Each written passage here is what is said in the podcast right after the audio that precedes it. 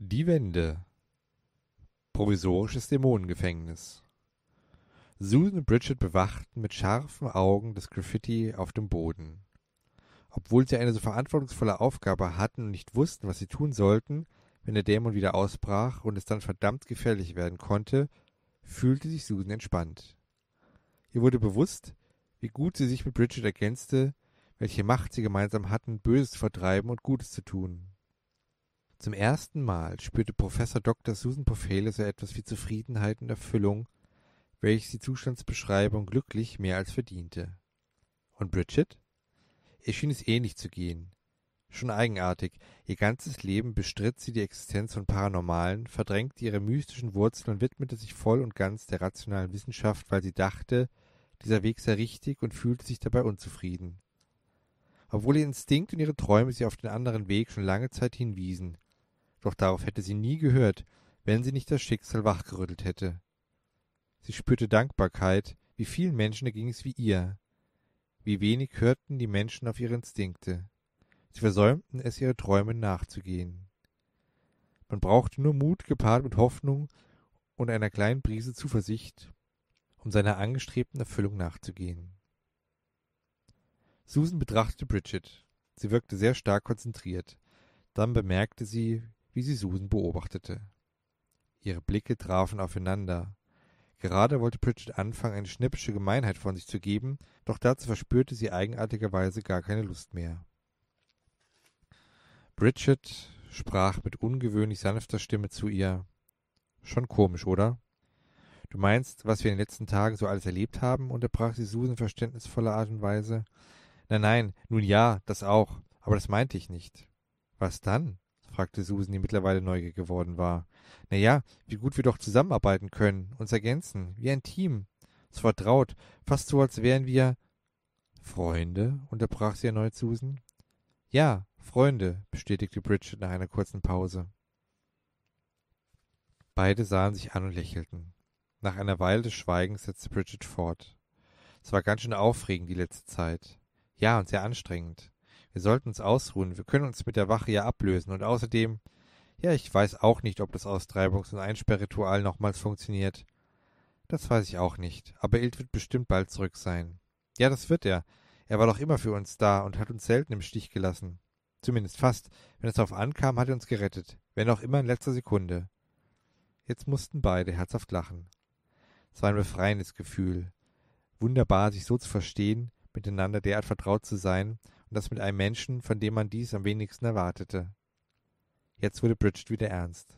Okay, ich übernehme die erste Wache und du versuchst eine Runde zu schlafen und keine Widerrede. Ich bestehe darauf. In Ordnung, ist ja gut. Ich danke dir. Weck mich in einer Stunde. Na klar, mach ich.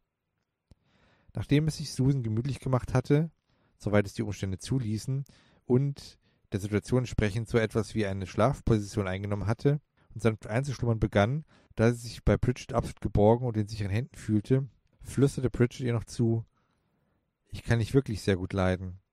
Ich dich auch, murmelte Susan zufrieden. Sind wir jetzt sowas wie Freundinnen? Ja? fragte sie zaghaft nach. Ja, bestätigte Susan. Dann schlief sie ein. Susan schlief angenehm beruhigt und friedlich. Sicher verarbeitete sie so manches Beunruhigendes von dem, was sie so lebens- und existenzbedrohendes erlebt hatten aber sie war zu K.O., um sich dadurch aus dem Schlaf reißen zu lassen. Ebenfalls beruhigte sie die Tatsache, endlich ihrer Bestimmung als Schamanin gefolgt zu sein, welche sie zutiefst erfüllte. Auch die Naturwissenschaft stand ihr jetzt nicht mehr im Weg, um an das Fantastische zu glauben. Und sie fühlte sich geborgen. Dank ihrer neuen Freundin Bridget. Oh mein Gott, Bridget. Sie wollte sie doch ablösen. Sie hatte doch bestimmt schon länger als eine Stunde geschlafen, und liebe Bridget hatte sie auch noch ausschlafen lassen. Sie musste jetzt noch erschöpfter sein als Susan zuvor. Dann machte sie die Augen auf. Diesmal war etwas bei der Landung anders als sonst. Der Schleier der Geborgenheit, der bei der Materialisation als eine Art Stoßdämpfer fungiert, setzte kurzfristig zu früh aus. Ilt landete ziemlich unsanft in einem abgedunkelten Raum. Merkwürdig war, dass dieser ganz und gar nicht sein gewünschter Zielort war. Er tastete an sich herab. Er fühlte sich in Ordnung. Seine Augen gewöhnten sich schnell an das Dunkel. Er befand sich in einem kleinen Zimmer, das bemerkenswert ordentlich und übersichtlich gestaltet war. Auch das Notwendigste war vorhanden. Menschen, die Wohlstand gewöhnt waren, hätten den Raum pessimistisch und ignorant als spartanisch bezeichnet. Ein komplettes Bett, bestehend aus Lattenrost, Federkernmatratze, Bettlaken, ein Tisch, ein Stuhl, eine Schreibtischlampe, deren Stromkabel jedoch direkt in der Wand verschwand. Es gab keine Steckdosen, keine Fenster. Dafür gab es eine große, schwere Sicherheitstür mit einer kleinen Sichtluke, die allerdings verschlossen war. Außerdem befand sich in jeder der vier Ecken an den ziemlich hohen Decken jeweils eine Sicherheitskamera. Die Wände selbst waren blank, jedoch aus weichem Material, welches es nahezu unmöglich machte, sich ernsthaft beim Dagegenrennen zu verletzen. Unter dem Bett befand sich eine Art moderner Nachttopf aus einem edlen Metall, welches stabil und sehr hygienisch rein, aber dafür auch leicht war. Gut, er war also nicht alleine und stand unter permanenter Beobachtung. Er ließ sich aber nicht einschüchtern. Schließlich hätte sein Ometiometer ja vibriert, wenn er sich in Gefahr befunden hätte. Aber wieso hat es ihn ausgerechnet hierher geschafft und ist auch noch so unsanft? War es womöglich defekt? Er wollte sich mit einem Blick auf das Ziffernblatt für die Gefahrenanzeige vergewissern. Jetzt allerdings war Ilt doch ziemlich beunruhigt, denn das entsprechende Ziffernblatt existierte auf seinem Ometiometer nicht mehr. Genauso all die anderen Spezialanzeigen und zusätzlichen Bedienelemente. Es sah nur noch wie eine ganz gewöhnliche Uhr aus. Doch wie konnte das sein? In diesem Moment öffnete sich die Sichtluke der Tür. Ein beißender, neongrell Lichtstrahl fiel in das Zimmer. Dann hörte er eine barsche Stimme, die da sprach. Rufen Sie den Doktor. Der stark psychotische von Zelle 703 ist wach. Es fiel Susan schwer, wach zu werden. Zu verlockend war der Schlaf nach all den vergangenen Strapazen der letzten Wochen. Aber sie war es Bridget schuldig, der sie sich nunmehr so sehr verbunden fühlte. Angenehm warm schien ihr die Sonne ins Gesicht. Gott, sie muss die ganze Nacht durchgeschlafen haben. Schuldgefühle machten sich bemerkbar. Sofort richtete sie sich auf, öffnete die Augen und sprach Guten Morgen, Bridget, es tut mir so. Weiter kam sie nicht, denn Bridget war weg. Oh mein Gott, der Dämon, er wird doch nicht, dachte sie. Aber dann hätte er doch auch mich. Weiter wollte sie einfach nicht denken. Es schmerzte einfach zu sehr. Aber wie das mit dem Denken so ist, man kann einfach nicht damit aufhören. Vor allem in Momenten, wo man es besonders will. Das Graffiti war fein säuberlich entfernt worden. Dazu brauchte man entsprechende Entferner und vor allem viel Zeit. Dies musste vorgeplant gewesen sein. Auch die Graffiti-Dose war weg. Susan versuchte noch so sehr sich einzureden, dass der Dämon sie doch irgendwie beeinflusst haben musste, aber ihr wurde schnell klar, dass dies durch die magische Barriere nicht möglich war. Nein, sie musste sich damit abfinden, dass ihre neu gefundene Freundin, von der sie dachte, sie wären sich so nah eine Verräterin war. Doch was sollte sie jetzt tun? Während sie darüber nachdachte, erhob sie sich nun vollends und rannte los. Sie musste Ellen warnen. Sie war in großer Gefahr. Irgendwo nicht allzu weit entfernt, aber doch abgelegen, sah man unsere zierlich, aber doch immer noch ziemlich sexy aussehende Bridget, die mit einem Dämon im Handgepäck auf etwas wartete. Dieser Dämon war buchstäblich im Handgepäck, um präziser zu sein, in einer Handtasche, welche mit einem uns ziemlich vertrauten Graffiti bemalt war, während ihre Eigentümerin uns eine ebenso vertraute schamanische Melodie sang. Endlich trat das ein, auf das die beiden so angestrengt warteten. An einer Stelle schien der Raum sich kurzzeitig zu krümmen und anschließend zu wabern. Ein Windhauch kam auf, gefolgt von einem Geräusch eines gigantischen Staubsaugers. Dann zerriss ein Teil der Umgebung. Schließlich öffnete sich ein Portal, durch das die beiden mit einem Satz entschwanden. Ziemlich abrupt und unspektakulär endete dieses Schauspiel und die eben noch spektakulär geöffnete Pforte schloss sich hinter den beiden wieder. Jetzt wirkte die Gegend belangloser als zuvor. Il zweifelte. Er zweifelte an der Umgebung, der Situation, vor allem aber, und das war das Schlimmste, an seiner Existenz. Irgendwie kam dieses Gefühl vertraut vor. War er wirklich ein Gnom, der zwischen verschiedenen Welten durch Raum und Zeit teleportierte, beziehungsweise reist, um diese zu retten? Hatte er sich die letzten Erlebnisse mit all den Cleanern, den lebenden Bäumen, Auftragskiller-Dämonen, Allens und all den anderen, die ihm so sehr ins Herz gewachsen waren, nur eingebildet? Nein, das alles war so real gewesen. Zugegeben. Etwas abgedreht war es schon. Aber es wirkte so echt, die jetzige Situation wirkte aber auch echt. Und was war mit seinem Ometiometer los? Wieso hat er sie nicht gewarnt? Seine Selbstsicherheit kehrte sich ins starke Gegenteil um, was in Anbetracht seiner Umgebung mitsamt seiner Situation verständlich war. Er wurde von drei äußerst muskulös wirkenden und komplett in weiß gekleideten Wärtern eines Hochsicherheitstraktes in einer psychiatrischen Klinik im Korridor in einer ihm unfreiwillig übergeworfenen Zwangsjacke zu den Raum des behandelnden Arztes überführt. Der Name des behandelnden Arztes, der auf dem Türschild stand, kam ihm irgendwie vertraut vor. Einer der Wärter öffnete die Tür. Auch der Raum kam bekannt vor. Er passte gar nicht zum Rest des Klinikums, denn er war warm, freundlich, edel und doch gemütlich eingerichtet. Hinter dem ihm ebenso bekannten Schreibtisch saß der ihm jetzt sehr vertraut erscheinende Arzt. Doch dieses Vertrauen erschreckte ihn zutiefst. Mit warmer, gefühlvoller, aber doch kräftiger, autoritärer Stimme sprach er zu den Wärtern gewandt. Dies dürfte wohl jetzt nicht mehr nötig sein, und blickte dabei Ills Zwangsjacke an. Nur widerwillig legten die Wärter sie ihm ab. Dann blieben sie vehement hinter Ills stehen. Gentlemen, fuhr der Arzt fort, das wäre alles. Sie können gehen. Ich rufe Sie dann, wenn Mr. Smith wieder auf sein Zimmer gehen kann. Bockig trabten die Wärter mit den abfälligen Worten ab. Wenn unser Wundertroll hier Probleme macht, rufen Sie uns. Komisch. Dieser Allerweltsname Mr. Smith, damals sollte doch er sicherlich selbst gemeint sein. Wieso nannten sie ihn um alles in der Welt so? Der Arzt sprach Ilt jetzt direkt berechnend mit analytischem Blick an. Entschuldigen Sie meine Manieren. Ich sollte mich vielleicht erstmal mal vorstellen. Mein Name ist Dr. Jones. Machen Sie es sich doch bitte bequem. Er deutete auf die wirklich bequem aussehende Couch, auf die er schließlich nach einigem Zögern Platz nahm. Dr. Jones setzte sich in einem ebenso bequem aussehenden Sessel gegenüber. Erinnern Sie sich an mich?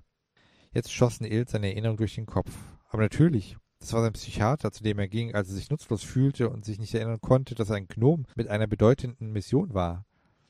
Aber das war auf einmal eine andere Welt. Das musste dessen Ebenbild sein, seine Parallelidentität. Aber wieso kannte er ihn? Ihn gab es doch nur einmal von dem Rat der Cleaner geschickt. Was ging hier vor? Er blinzelte verunsichert auf sein Metzometer, welches immer noch wie eine gewöhnliche Uhr aussah. Dies bemerkte selbstverständlich Dr. Jones. Ihr, wie nannten Sie es doch noch gleich, Ihr Omezio-Dings da? Oh je, Sie glauben immer noch, Sie seien ein Gnom, der durch Raum und Zeit reist, um unsere Welt zu retten. Ich bin ein Gnom, der schon viele andere Welten gerettet hat und dabei ist, ihre gottverdammte Welt auch zu retten. Also wenn Sie wollen, dass die Ihre nicht von einem Dämon untauglich gemacht oder gar zerstört wird, dann lassen Sie mich gehen. Der Arzt reagierte in einem ruhigen Ton, den Ild nur noch verzweifelter, ja fast schon hysterisch werden ließ. Aber das kann ich nicht. Sie sind Mr. Smith, ein ganz gewöhnlicher Mensch mit einer Frau, drei Kindern, die sehnlichst ihren Vater und Ehemann wiederhaben wollen. Wann soll das denn alles passiert sein? Sie sind seit drei Jahren bei uns. Sie selbst haben freiwillig darum gebeten, sich bei uns einweisen und behandeln zu lassen, aufgrund ihrer Wahnvorstellungen, wie sie sie selbst bezeichneten. Diese rissen sie förmlich aus der Realität. Sie hatten Angst, sich völlig in diesen Tagträumen zu verlieren. Die Wahnvorstellungen wurden immer schlimmer. Dann hatten sie einen anaphylaktischen Schock, einen Monat lang. Wir mussten sie während dieser Zeit künstlich ernähren, bis sie gestern plötzlich erwacht sind und sofort zu mir gebracht wurden. Sie haben zuvor wild um sich geschlagen und sich und ein paar Pfleger und Sicherheitsbeamte schwer verletzt. Wo waren Sie mit Ihren Gedanken, Ihrer Fantasie, Ihrem Wahn? Sie müssen sich damit abfinden, dass Sie normaler Mensch, geliebter Ehemann und Vater sind. Es ist völlig in Ordnung so. Sie müssen kein Superhelden-Weltverbesserer sein. Durch diese Flucht in Fantasie und Fiktion zerstören Sie nur sich selbst und andere Menschen, die Ihnen helfen wollen, beziehungsweise noch schlimmer, Sie zerstören Ihre eigene Familie. Ild sah ihn ungläubig an. Was hätte er auch sonst tun sollen? Seit er eine Mission hatte, fühlte er sich wohl und lebendig. Zugegeben, es waren Menschenleben, einschließlich seiner eigenes in Gefahr, und kaum einer bekam etwas von seinen Heldentaten mit. Dr. Jones rissen wieder aus seinen Gedanken. Sie klammern sich immer noch an ihre Allmachtshelden-Fantasien, aber diese Welt braucht keine Superhelden. Es gibt aber jemanden, der sie in dieser Welt braucht. Er kramt aus einer Schublade ein Bild hervor und zeigt es Ild. Und das ist ihre Familie, als ganz gewöhnlichen, aber doch einzigartigen Mann. Als jetzt auf das Foto blickte, wirkte er ein wenig irritiert. Auf dem Foto war Bridget neben drei süßen Jungs abgebildet. Die drei Jungs sahen wirklich wie eine Mischung aus Bridget und ihm aus. Nervös blickte er abermals auf seine Metzometer. Es musste doch etwas anzeigen. Wo waren diese vermaledeiten Anzeigen und Bedienelemente? Doch es blieb eine ganz gewöhnliche Uhr. Sollte er womöglich doch den Verstand verloren haben? Wozu all die Mühe, ihn dermaßen in die Irre zu führen, wenn er die Welten doch nur retten wollte. Außerdem, was war wahrscheinlicher? Ein ganz normaler und glücklich verheirateter Mann mit einer ihn liebenden, sexy aussehenden Frau oder ein Gnom zu sein, der durch Raum und Zeit sprang, nie sesshaft wurde, gegen Monster kämpfte und immer wieder sein Leben und das vieler anderer riskierte? Aber wieso war Bridget auf dem Bild? Wieder unterbrach ihn sein behandelnder Arzt. Erinnern Sie sich an Ihre Frau? Es kann durchaus normal sein, dass sie ihnen bekannte, vertraute und nahestehende Personen in ihre Fantasiewelt hineinprojiziert haben. Das ist gut, sehr gut. Das weckt in ihnen den Willen, doch in die Normalität zurückzukehren. Da müssen wir anknüpfen. Jetzt wurde Ilt vollends schwindlig. Die Zweifel wurden immer stärker. Er wusste nicht mehr, was er sagen sollte. Verzweifelt sah er auf seine Uhr. Anschließend sah er seinen Doc an. Ich glaube, das reicht erstmal für heute, sprach dieser. Dann betätigte er einen Knopf unterhalb seines Schreibtisches. Daraufhin öffnete sich hinter ihm die Tür und die dämonisch grinsenden allseits bekannten Wärter traten ein. In der Hand hielt der kleinste von den dreien eine Zwangsjacke. Na, Jäckchen gefällig? sprach dieser, dann blickte er zu Dr. Jones. Dieser schüttelte nur den Kopf. Enttäuscht wandte er sich von ihm ab, und zu dritt marschierten sie auf Ill zu. Na, dann wollen wir mal wieder in Ihre Luxussuite, Sie Troll, bemerkte einer von ihnen abfällig. Gnom, erwiderte Ilt kleinlaut. Ich bin ein Gnom. Anschließend folgte der Satz. Das dachte ich jedenfalls, wie von selbst, und noch kleiner als kleinlaut, sozusagen Miniaturlaut aus seinen Lippen gepresst hervor. Ziemlich unsanft packten ihn die Wärter. Langsam aber ruppig begleiteten sie ihn wieder auf den in grellem Neonlicht beleuchteten Gang. Er wurde ziemlich unsanft geführt. Als sie über den Gang schlenderten, dachte Ilt nach. Was ist die Wahrheit?